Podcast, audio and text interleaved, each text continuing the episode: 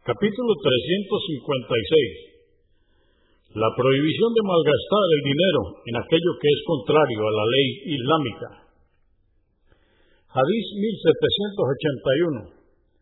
1781. Narró Abu Huraira, que Alá esté complacido con él, que el mensajero de Alá, la paz de Dios con él, dijo, Alá el Altísimo se complace de vosotros en tres asuntos y detesta otros tres.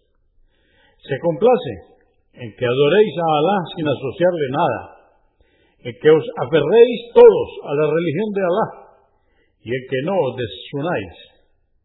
Pero detesta de vosotros las habladurías entre la gente, hacer demasiadas preguntas y que malgastéis el dinero. Muslim 1715 Hadís 1781.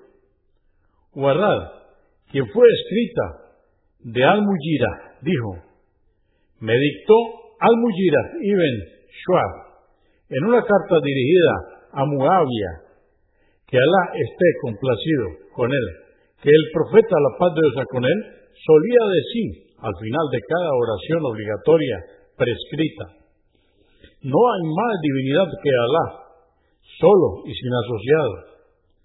Suyo es el reino y la alabanza, y Él es poderoso sobre todas las cosas. Alá, nadie puede prohibir lo que tú concedes, nadie puede dar lo que tú niegas, y nadie beneficia ni otorga majestad, porque tuya es la riqueza y la majestad.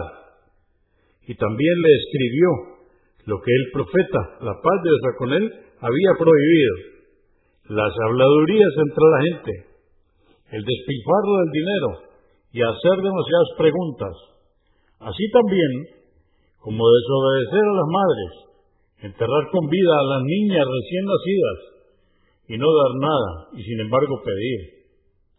Convenido por Al-Bukhari, volumen 3, número 270 y Muslim, volumen 3, número 263.